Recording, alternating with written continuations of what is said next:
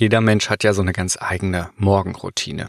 Manche brauchen zuerst einen Kaffee, hm, am besten vielleicht noch vorm Öffnen der Augen. Andere brauchen das Gefühl von warmem Wasser auf der Haut oder von kaltem. Ich hingegen, ich beginne meinen Tag immer mit dem gleichen Bewegungsablauf. Ich klappe meinen Laptop auf, drücke auf einen Startknopf, dann warte ich, bis das System hochgefahren ist und dann klappe ich den Laptop wieder zu. Und dann wiederhole ich das Ganze. Ja, das ist kein Spleen, das ist notwendig. Denn anders als vorgesehen verbindet sich mein Computer nicht mit der Funkmaus. Möchte ich also einer Sehenscheidenentzündung verursacht durch übermäßige Touchpad-Nutzung entgehen, muss ich jeden Morgen die gleiche strenge Choreografie vollziehen.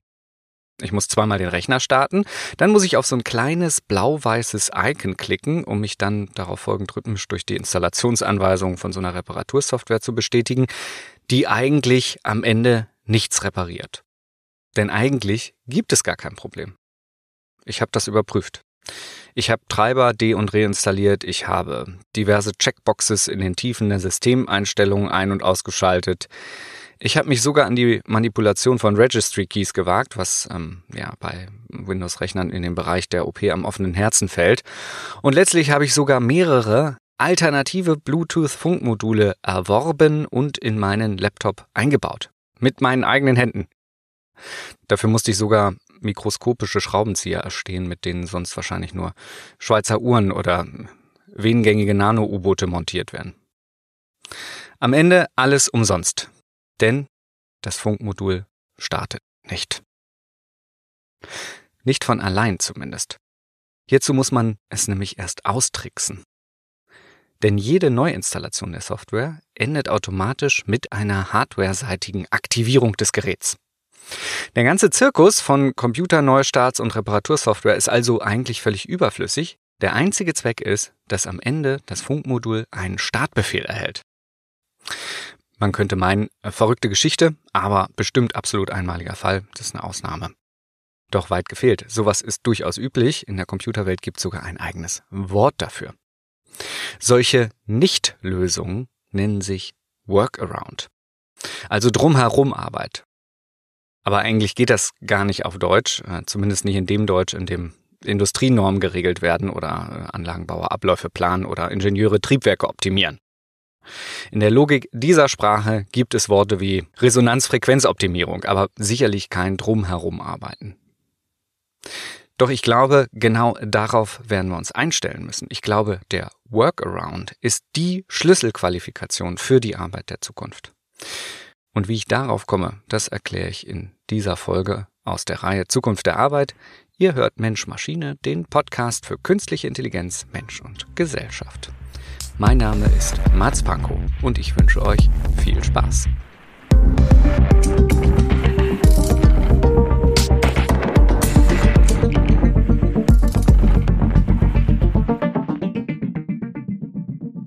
Menschen, die um die Reinhaltung der deutschen Sprache bemüht sind, die sagen statt Workaround auch gern Umweg oder Behelfslösung.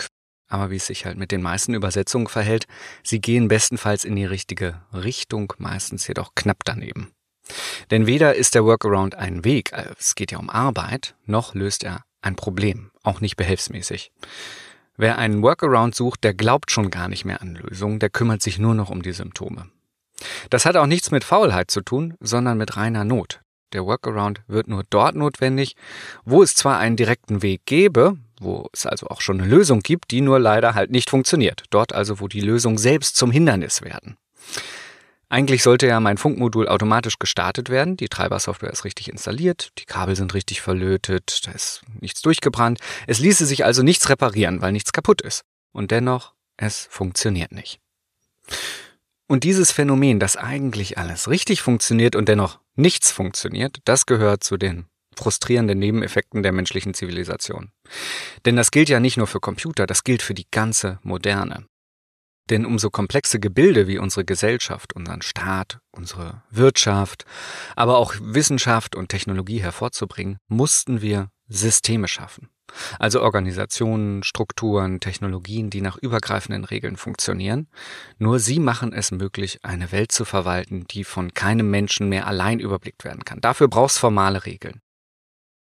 Nur leider führen diese Regeln oft nicht zum Ziel. Schönes Beispiel ist dafür der Mafioso und Massenmörder Al Capone. Dem konnte beispielsweise nie ein Mord nachgewiesen werden. Ja, und zwar aus dem einfachen Grund, dass alle Zeugen aus Angst um ihr Leben die Aussage vor Gericht verweigerten. In einem geregelten Rechtsstaat konnte er also deshalb nicht verurteilt werden. Es gab keine Beweise, es gab keine Zeugenaussagen. Und so suchten die Ermittler einen Umweg. Sie wiesen ihm statt Mord Steuerhinterziehung in Millionenhöhe nach, was ihn dann auch bis ans Ende seines Lebens hinter Gitter brachte. Das Ergebnis war also das gleiche, nur die Arbeit war eine andere. Um die Komplexität der Welt zu verarbeiten, brauchen wir Regeln. Regeln allerdings, die dieser Komplexität letzten Endes nie gerecht werden können. Denn die Welt besteht ja nicht aus Regeln, die wir nur aus ihr herauslesen müssen, aus Mustern, sondern eben nur aus einer Summe von Einzelfällen. Und auch das ausgeklügelste Regularium muss immer einen Rest hinterlassen, der nicht reinpasst, also all die Einzelfälle, die sich nicht schematisieren lassen. Was nicht heißt, dass Regeln falsch sein müssen. Es ist richtig, dass man Zeugen nicht ähm, unter Folter zur Aussage gegen Capone zwingen konnte. Und es ist auch richtig, dass er ohne Beweise eben nicht eingesperrt werden durfte. Das System funktionierte. Es passte halt nur einfach nicht zu der Realität, die es verwalten sollte. Und dieses Prinzip, das ist der Grund für eine ganze Reihe von Problemen der modernen Gesellschaft. Kein Gesetz schafft immer Gerechtigkeit, keine Ethik regelt jedes moralische Dilemma, kein Formular passt auf alle denkbaren Einzelfälle. Und das heißt natürlich nicht, dass wir auf Formalisierungen verzichten können. Und schon gar nicht, dass wir mit ihnen brechen sollten. Der Workaround ist ja kein Regelbruch, kein Betrug oder Korruption, denn er dient ja nicht dem eigenen Vorteil, sondern er dient einzig und allein dem System selbst. Er dient ihm, indem er es umgeht. Dadurch erhält er es am Leben. Sonst würde es zusammenbrechen. Ganz ähnlich zum Beispiel wie, wie die überregulierte Planwirtschaft in äh, ehemaligen sozialistischen Ländern, die letztlich nur so lange funktioniert hat, wie sie Schwarzmärkte tolerierte, auf denen jene Bedarfe befriedigt werden konnten, die der Plan nicht vorgesehen hatte. Ja, herumarbeiten. Ne? Das klingt irgendwie unterhaltsam, das klingt gelassen, kontemplativ, nach so einem Kompositum aus Arbeiten und Rumhängen, wie es eigentlich nur in Kreuzberger Cafés hätte erfunden werden können. Aber es ist das genaue Gegenteil. Es geht ja um Arbeit am System, um das System herum, für das System. Und genau dieses Prinzip ist ein Jahrtausende alter Begleiter der Zivilisierung des Menschen. Und dennoch gewisserweise versteckt sich auch unsere Zukunft in diesem Wort, die Zukunft der Arbeit.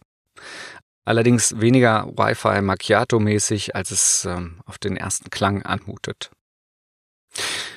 Mit meinem Plädoyer für die Sachbearbeiterinnen und Sachbearbeiter in der letzten Folge habe ich ja schon angedeutet, dass die Zukunft der Arbeit wahrscheinlich eher in einem Stromberg-Büro stattfindet als in der Künstlerkommune, was ich übrigens auch gar nicht so schlimm finde. Als Sachbearbeitende sind wir die analog-digital-Wandler für den Computer. Wir übersetzen die Welt die sinnlose, diffuse Welt in verarbeitbare, formale Datensätze. Entweder absichtlich, indem wir zum Beispiel Formulare ausfüllen oder Datenbanken pflegen oder ohne Absicht, indem wir unsere Bewegungsprofile, Scrollverhalten und so weiter, Online-Bewertungen, unsere Präferenzen quasi nebenbei an die Maschinen verfüttern. Aber egal, wie genau wir versuchen, die Welt für die formalen Maschinen zuzuschneiden, in äh, formale Systeme einzupassen, wir können daraus nicht sicherstellen, dass sie auch in unserem Sinne verarbeitet wird. Dass also das Ergebnis auch sicher unseren Vorstellungen und Absichten von unserer Moral, unserer Vorstellung von Staat, von Verwaltung und unseren Präferenzen entspricht. Je mehr unsere Gesellschaft von digitaler Technologie, also von Algorithmen und ähm, ja, Computernetzen durchdrungen wird, desto stärker wird sie auch formalisiert und reguliert durch diese Technologien und Vorgaben. Und desto mehr müssen wir ihr natürlich dann äh, Sinn zuarbeiten, desto mehr Welt müssen wir in diese formalisierten Systeme übersetzen und desto mehr Restfälle wird es aber auch geben, die durch die formalen Regeln eben nicht erfasst werden können. Die Technik lässt ja keine Spielräume. Sie kennt nur 0 und 1, nur True oder False, kein Dazwischen, kein Ermessen, keine Interpretation und auch keine Ausnahmen. Und was das bedeutet, das kann sich jeder vorstellen, der schon mal versucht hat, Antworten mit einer Suchmaschine zu finden. Suchalgorithmen arbeiten ja auch in formalen Logiken, die leider mit so ganz banalen Interessen wie woher stammt eigentlich meine Familie nicht vereinbar sind. was, was ist das, eine Familie? Wie funktioniert die? Wo soll ich da suchen? Was sind Familienverhältnisse, Relationen untereinander, Relationen von Dingen in der Welt überhaupt für Algorithmen und formale Systeme extrem schwer nachzuvollziehen, also eigentlich nicht, nur sehr umständlich abbildbar. Also wir wissen, dass die Information irgendwo da draußen ist im Netz, aber man muss erst sehr umständlich umformulieren. Man muss erst rumprobieren und Behelfsfragen formulieren, wie zum Beispiel Name, möglicher Ort, Kirchenbuch oder so, damit die Algorithmen überhaupt nach, nach ihrer Logik die richtigen Daten finden können. Über Relationen ist das für die nicht lösbar. Und während früher diese Fähigkeit der Umdeutung eigentlich ähm, JuristInnen und BeamtInnen vorbehalten waren, also die Lücken und Umwege im Regelsystem zu finden, kennt heute eigentlich jeder und jede, die einen Computer besitzen, das Prinzip des Herumarbeitens. Also Suchmaschinen sind ja eigentlich so eine Art Workaround-Trainingscamp für alle, die, die eben nicht schon beruflich mit, mit, der, mit dem Austricksen von formalen Systemen geschult sind. Jede Suchanfrage übt, sich drumherum ans Ziel zu arbeiten. Und natürlich gibt's nicht nur viele Wege zum Ziel, sondern auch ähm, viele Wege um das Ziel herum, aber besonders die Sprache ist so ein entscheidendes Werkzeug für den Workaround. Also seine Wortwahl so zuzurichten, dass sie für das Regelsystem verarbeitbar ist, auch wenn sie für Menschen völlig unverständlich ist, das ist ja eigentlich eine Kernfähigkeit des Beamtentums. Behördenschreiben zeigen ja deutlich, dass sie sich eben nicht an Menschen richten, sondern an, an Verordnungen und Gesetze. Und genau so sind sie auch formuliert. Aber mit Suchanfragen ist das eben nicht viel besser. Versucht's mal spaßeshalber, meinetwegen an Heiligabend. Sprecht mal mit euren Freundinnen, mit eurer Familie in Fragen, wie ihr sie in Suchmaschinen tippen würdet. Lest vielleicht auch einfach eure Suchhistorie vor. Ich sage euch, das ist ein sicheres Ticket für die nächste Nervenheilanstalt. Und doch ist genau das die zukunftsweisende Fähigkeit in einer Gesellschaft, die durch die Digitalisierung immer stärker formalisiert wird. Auch wenn sogenanntes Natural Language Processing hatten wir in der letzten Folge schon, also sprachlernende KIs seit den 90ern große Fortschritte gemacht haben, am Ende bleibt dem Computer der Sinn hinter unseren Begriffen, unseren Befehlen, unseren Fragen, die Relation, die Welt, auf die sie verweisen, doch verborgen. Und so müssen wir lernen zu antizipieren, wie ein formallogischer Rechner Daten verarbeitet, um eben zum richtigen Ergebnis kommen zu können. Wir müssen also eine, eine eigene Sprache des Workarounds finden. Und so entwickeln wir zunehmend quasi ja, ein Computerdialekt unserer eigenen Muttersprache, ein, ein Technolekt. Ich weiß nicht, gibt, gibt's sowas? Sprechen Sie Googlisch? ich weiß es nicht. Übrigens gibt es ja auch andere Suchmaschinen. Startpage zum Beispiel oder DuckDuckGo. Aber das nur am Rande. Wenn die formalen und smarten Datenverarbeitungssysteme in unseren mobilen Begleitern oder je nach Aufgabe auch in, in Clouds oder Großrechnern all die Routinen und Musterfälle verarbeiten können, von denen das Leben ja auch genug bereithält, dann bleiben für uns eigentlich nur die Ausnahmen. Unsere Arbeit wird sein, das, was die Computer uns übrig lassen, die Sonderfälle, die nicht ins Raster passen, zu bearbeiten.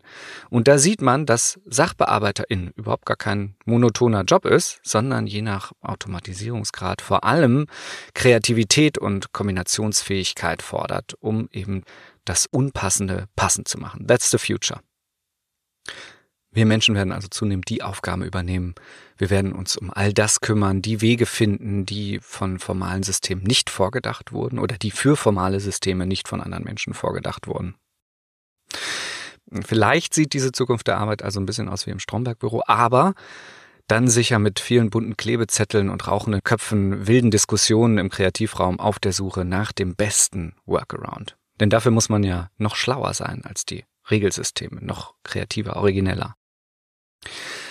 Heute ging es darum, dass wir in einer Arbeitswelt, die durch mechanische und algorithmische Automatisierung auch immer stärker vorgeformt und formalisiert wird, vor allem lernen müssen, die Ausnahmen der Regel in diese Logiken einzupassen, die formalen Systeme also auch gegen ihre Architektur zum richtigen Ergebnis zu führen. Aber das, und das ist wichtig, ohne sie abzuschalten, ohne sie zu zerstören, sondern wir müssen die Umwege im Labyrinth finden, die eigentlich zu anderen Zwecken angelegt werden, aber zum richtigen Ziel führen. Mit dem System, gegen das System, für das System arbeiten also.